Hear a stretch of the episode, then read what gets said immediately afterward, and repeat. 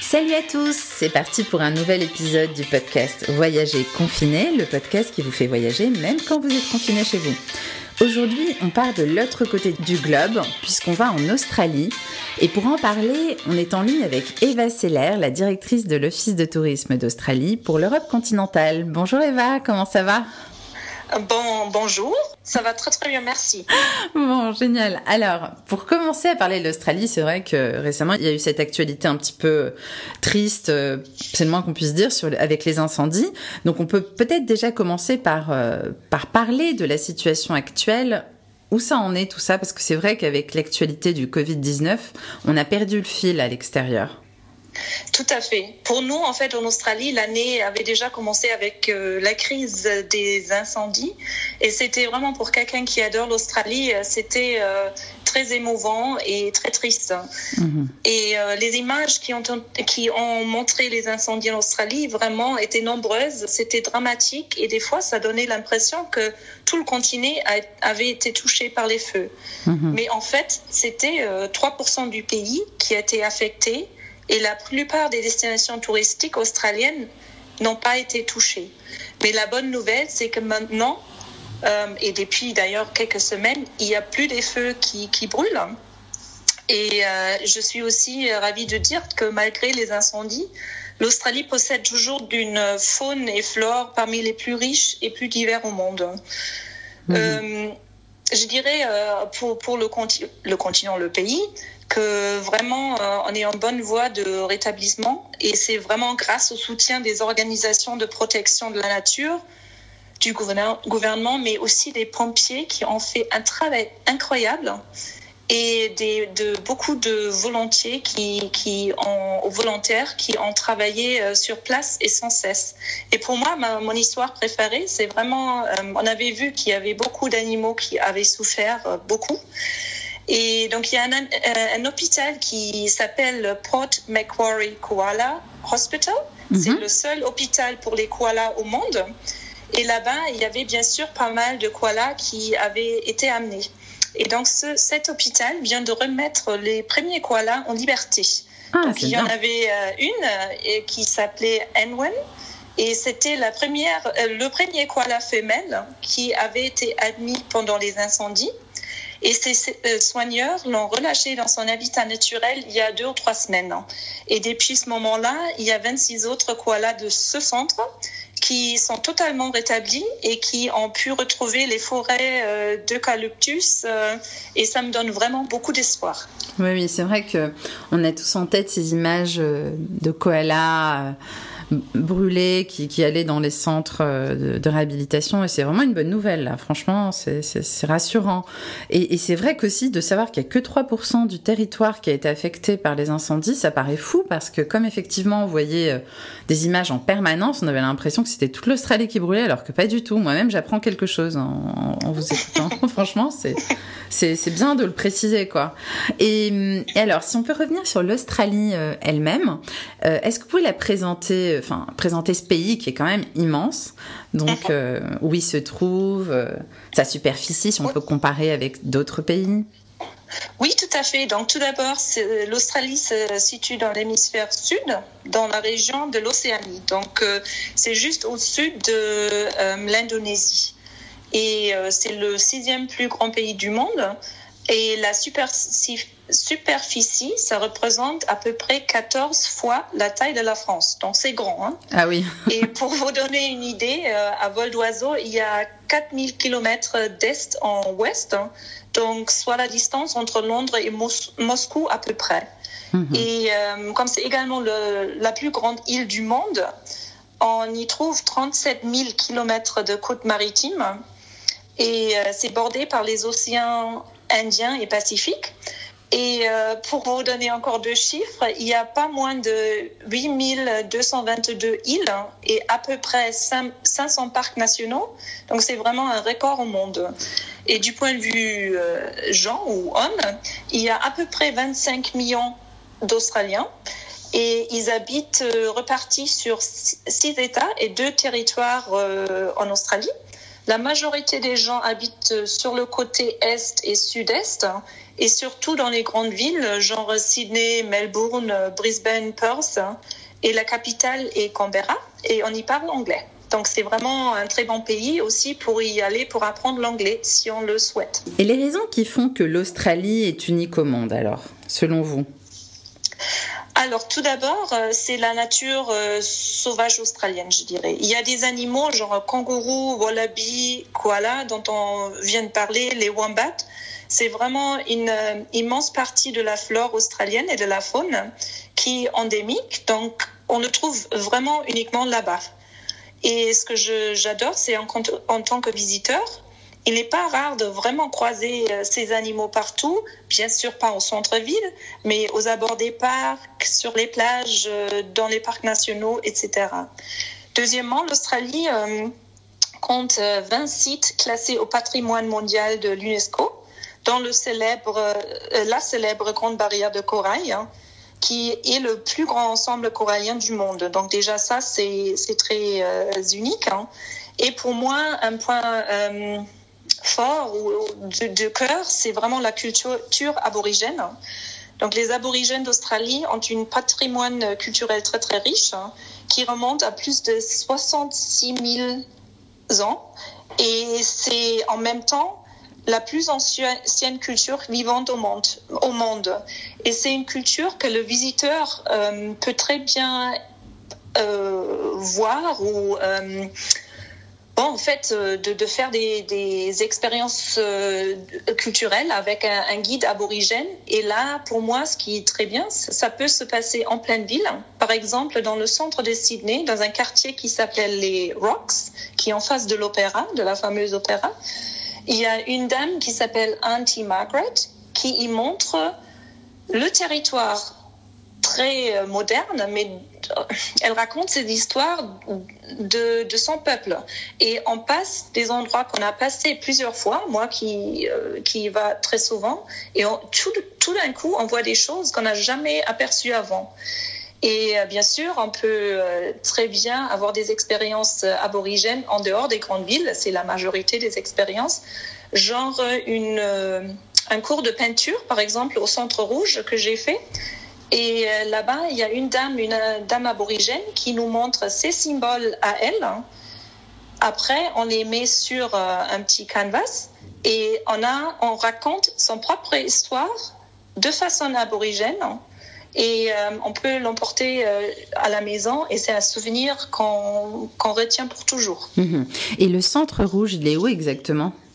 C'est vraiment en plein centre d'Australie. C'est dans le territoire du Nord où il y a le fameux rocher. Euh, bon, euh, c'est Uluru, comme l'appellent les aborigènes, ou autrefois on disait Ayers Rock. Et à côté, il y a une autre formation de rocher qui s'appelle Katatiuta. Et c'est vraiment un centre spirituel pour euh, le peuple aborigène de là-bas. Mhm. Et pour revenir à ce que vous disiez sur Sydney, avec la culture aborigène dans Sydney, comment, comment ça se passe en fait? Qu'est-ce qu'elle va montrer, cette dame, justement, sur la culture aborigène, par exemple? C'est vrai qu'on a du mal à imaginer dans une grande ville. Mhm. Euh, ça. tout d'abord, ouais, elle commence avec une cérémonie de bienvenue. Ça s'appelle euh, Welcome to Country. Et donc, elle va euh, demander à ses ancêtres de nous, de nous accueillir sur place et de nous protéger. Donc déjà, ça, c'est très émouvant. Et après, euh, c'est une promenade. Donc tout ça, ça se passe à pied avec elle. Mm-hmm. Et on va vraiment le long de la côte, l'abbaye de, juste au centre de Sydney. Elle nous montre dans des rochers certains signes ou des gravures qu'on qu'avant, moi, j'avais jamais vu. Elle parle de certaines plantes. Elle nous montre comment son peuple, à l'époque, était arrivé où ils avaient habité où maintenant il y a des bâtiments euh, modernes. Mhm. Et donc vraiment, elle nous amène sur un voyage avec elle et elle, elle raconte son histoire et elle nous montre euh, certaines plantes, par exemple, qui dans son histoire, ou plutôt dans son peuple, ont soit un et qui sont comme euh, de la médecine ou mhm. comme des sucreries pour les enfants aborigènes. Parce qu'à l'époque, bien sûr, il n'y avait pas de magasin pour y aller pour acheter quelque chose. Eh et elle est une personnalité très, très impressionnante et euh, très chaleureuse. Mhm. Et donc finalement, pour terminer sur le sujet aborigène, euh, ils sont omniprésents dans le pays. Il n'y a pas des zones où ils sont plus présents que d'autres. Finalement, c'est très prégnant dans la culture australienne en général ou pas ils, ils, habitent partout dans le pays, mais il y a quand même des endroits où il y en a plus. Donc par exemple, le territoire du Nord, où, et, je dirais le, la partie de l'Australie où il y a le plus d'habitants aborigènes ou d'origine aborigène. Aussi dans le Queensland, il y en a beaucoup. Par, par exemple, dans la partie forêt euh, tropicale. Et aussi dans l'Australie de l'Ouest, donc Western Australia, c'est vraiment des régions où il y a beaucoup de populations aborigènes. Mais en, en règle générale, euh, on les trouve partout en Australie. Les lieux les, les, plus magiques de l'Australie, euh, c'est pas facile. selon vous, Eva, alors? Euh, pour une île continent, c'est difficile, mais je commence par le Queensland. Pour moi, c'est une île qui s'appelle Lady Elliot. C'est une euh, petite île corallier. Et là-bas, moi, ce que j'adore, c'est d'un côté le feeling Robinson Crusoe, sur, euh, sur cette petite île qu'on peut Robinson Crusoe, vous voulez euh, Robinson Crusoe Non, je... non parce qu'il faut euh, préciser quand même que vous êtes d'origine allemande, donc c'est normal que la prononciation pour les auditeurs qui comprennent ce qu'on l'a pas dit au début. Donc c'est Robinson Crusoe. Petite précision. Continuez, c'est très bien, Eva. Ok. Et on peut déjà euh, faire le long des plages de l'île dans 40 minutes, donc c'est vraiment petit. Mais pour moi, vraiment, ce qui rend l'endroit si spécial, hein, c'est d'y aller pour faire la plongée avec les raies montages géantes, des tortues, des dauphins et des baleines. Hein. Pour moi, c'était vraiment top et très magique. Mhm. pour une expérience complètement différente, si on va tout au nord, dans l'ouest d'Australie, c'est une région qui s'appelle Kimberley et là, c'est euh, fameux pour ses formations rocheuses très spectaculaires. C'est vraiment un sentiment de Far West hein, et la richesse de la culture aborigène là-bas. C'est le ciel a un bleu incroyable et il y a presque personne. C'est très peu habité cette région et donc on se sent vraiment comme euh, unique au monde et c'est très très très très bien. Une autre ville, si on va dans la Nouvelle-Galles du Sud, c'est une petite ville qui s'appelle Byron Bay. Et pas seulement est-ce qu'il y a Chris Hemsworth qui y habite, mais c'est une station balnéaire mythique euh, qui, euh, qui est bien connue pour sa culture de surf, euh, ses plages, ses forêts tropicales luxuriantes, ses super bons restaurants. Et c'est vraiment un feeling de hippie au New Age qui le rend très très bien. Et c'est en, plus la ville la plus à l'est de l'Australie. Mhm. Donc pour moi, c'est un endroit où je pourrais très bien m'imaginer pour habiter euh, dans l'avenir. Mhm. Petite précision, qui est Chris mhm. Hemsworth? C'est un acteur australien qu'on connaît euh, par exemple du film Thor. Oh, Thor. Ah oui. T-H-O-R. Oui, Et euh, c'est un acteur euh, australien qui est Ouais, qui est très sympathique et qui est très australien dans sa manière. D'accord. Bon, les auditeurs, ils ont regardé sur Google Chris Hemsworth. Je suis sûre qu'ils vont le reconnaître. Continuons sur ah. nos lieux magiques alors. Mhm. Après, si on va un peu plus au sud, euh, tout d'abord dans l'État de Victoria, il y a un parc national que j'adore, qui s'appelle Wilson's Promontory National Park. Et ça, c'est un, un, parc où il y a des plages euh, de sable blanc parmi les plus blanches que j'ai jamais pu voir. Il y a beaucoup de wombats et kangourous euh, et d'autres animaux qu'on peut voir en pleine nature. On peut faire des super belles randonnées. Et c'est vraiment une faune euh, et flore incroyable là-bas.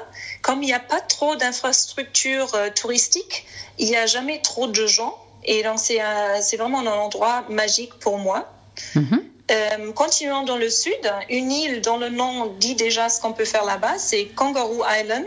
Mm-hmm. Donc, c'est en Australie du Sud et c'est vraiment un véritable zoo à ciel ouvert. Parce que là, on croise des kangourous plus plus souvent que des gens. Euh, il y a une, très grande population de koalas sur place et en plus le paysage est euh, très très spectaculaire et très sauvage donc c'est vraiment à ne pas euh, manquer.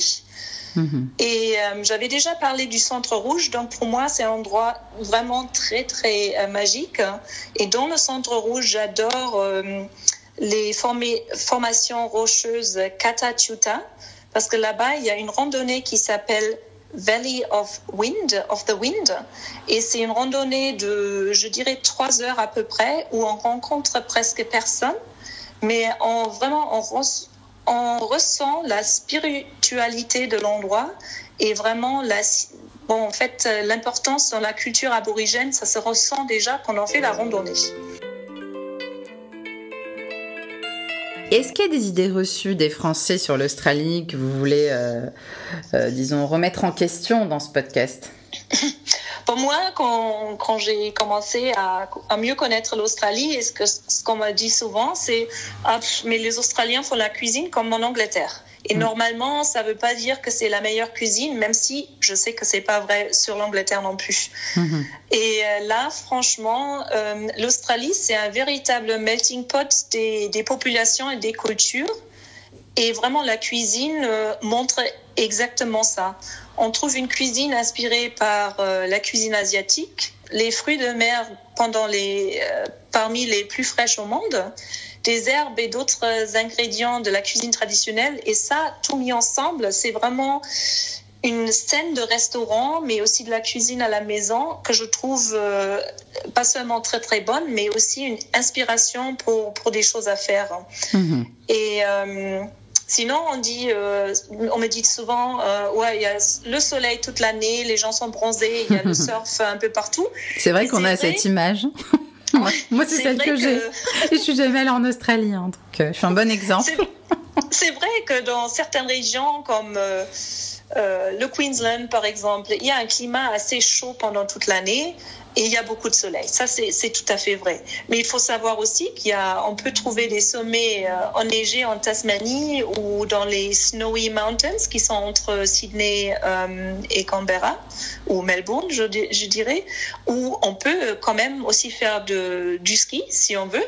Et où surtout en hiver, il, faut, il peut faire euh, assez froid aussi. Pas froid comme, mm-hmm. je dirais, en Russie ou quelque part là-bas, mais quand même dans les zéros, au moins un 1, 2, 3 degrés. Bien. Et euh, un site méconnu, surprenant, exceptionnel, on en a déjà évoqué pas mal en Australie, mais peut-être qu'il y en a un sur lequel vous voulez particulièrement insister? Oui, euh, à l'ouest d'Australie, il y a un lac qui s'appelle le lac Ilié. Et euh, c'est vraiment un spectacle un peu surréaliste, hein, parce que le lac rose, borde les eaux bleues foncées de l'océan Indien. Et euh, autour de ça, il y a une bande de forêt euh, verdoyante. Donc, en fait, c'est une attraction naturelle assez saisissante. Et si quelqu'un est basé sur Paris, actuellement, sur l'ambassade australienne, il y a un grand panneau qui démontre cette image de ce lac-là. Donc ça, ça c'est très spectaculaire. Et après, euh, ce que j'aimerais proposer aussi, c'est euh, un groupe d'îles qui s'appelle Tiwi Islands et c'est baptisé les îles du sourire.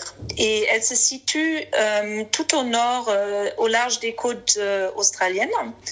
Et 90% de ces habitants de, des îles sont des, gens aborigènes. Et donc, c'est vraiment une expérience très particulière à ne pas manquer euh, parce qu'il faut en fait pour y aller, il faut sourire. Hein je plaisante parce que ça s'appelle l'île du sourire. Pourquoi je, Ça m'intrigue. Ouais, c'est euh, en fait la mentalité des gens qui habitent là-bas. C'est euh, moi, j'ai d'ailleurs, j'avoue, je suis jamais allée. C'est très haut sur ma liste euh, de, des endroits à visiter parce que il faut absolument y aller avec un guide aborigène, sinon on n'a pas accès. Et il faut ah. aussi une autorisation parce qu'il protège vraiment le patrimoine sur l'île. Et mhm. moi, ce que, à ce que je m'attends, c'est vraiment une île où il y a beaucoup d'art qui, euh, qui se fait. Si c'est des batiks, des bracelets, des coquillages peints, des gravures sur bois. Et euh, c'est des gens qui adorent la vie et qui font passer ça à leurs visiteurs. Bon, et alors une spécialité euh, australienne, plat ou boisson à vraiment tester sur place selon vous, Eva? Bon, il y a deux choses que je dirais. Tout d'abord, le barbecue, euh, que les Australiens Ah oui. appellent Barbie. Donc, euh, eux, ils ont tendance à euh, rendre chaque mot beaucoup plus court que c'est à l'origine. Je savais pas. Barbie. Pour Barbie, c'est mignon. Et euh, c'est vraiment, euh, je dirais, la tradition de chaque ménage en Australie qu'ils le font, mais aussi ce qui est bien pour euh, les visiteurs, c'est euh, dans les parcs nationaux, sur les bords des plages, on trouve des barbecues électriques ou à gaz hein, qui sont prêts à l'usage et en libre service. Donc si on se prépare euh, des viandes ou des fruits de mer avec des sauces, une salade, salade, on a vraiment une vraie expérience australienne euh, très simple à faire. Alors, euh, la deuxième chose, ça serait le petit déjeuner australien. Donc, tout d'abord, les Australiens l'appellent brekkie euh, au lieu de breakfast parce que c'est un mot beaucoup trop long pour eux. Et vraiment, ils passent des heures à table d'un café sur une terrasse ou ailleurs. Et le menu, c'est vraiment euh, pain, gri- pain grillé, avocat feta, euh, des muffins, yaourt aux céréales, des fruits euh, super frais. Et aussi, ce qu'ils ils ont aussi, ils ont, bon, ça a l'air un million de, de façons de préparer les œufs. Si c'est brouillé au plat, omelette, poché, et la recette façon bénédicte est très fréquemment dégustée en Australie. Et ils prennent leur café très au sérieux. Et c'est vrai euh, qu'il y, a- qu'il y a certains des meilleurs baristas au monde dans les cafés australiens. Et surtout dans la ville de Melbourne, euh, c'est euh, une partie de la journée, je dirais, qu'on prend très très au sérieux. Et pour ce qui est des infos pratiques pour aller en Australie, alors? Tout d'abord, ce qui est très important, il faut un visa pour tout le monde. Et c'est gratuit. Il y a un visa qui s'appelle e-visitor, comme ele- electronic visitor. C'est valable pour un séjour de trois mois à la fois. Et euh, ça, ça, ça s'obtient auprès de la compagnie aérienne, de, de l'agence de voyage ou directement dans l'Internet. Après, pour y aller, bien sûr, euh, il faut un vol. Et Oui. le vol, je, je dirais, le plus court, c'est c'est 18 heures si on va à l'ouest d'Australie, donc à Perth. C'est la, la, euh, la ville la plus proche par rapport à l'Europe. Et si on va côté est, genre Sydney, Melbourne, il faut quand même compter 20 à 21, 21 heures hein, de vol. Merci beaucoup Eva euh, pour ce voyage en Australie. Là, franchement, c'était passionnant. Moi qui suis jamais allée, euh, vous nous avez embarqués. Je, suis sûre que les auditeurs, ils vont, ils vont vraiment vouloir y aller aussi après euh, toutes ces périodes de confinement. Et euh, j'espère vous retrouver bientôt, peut-être en Australie, qui sait. Merci beaucoup. Moi aussi, j'ai hâte de rentrer en Australie. J'espère effectivement qu'on se voit en Australie.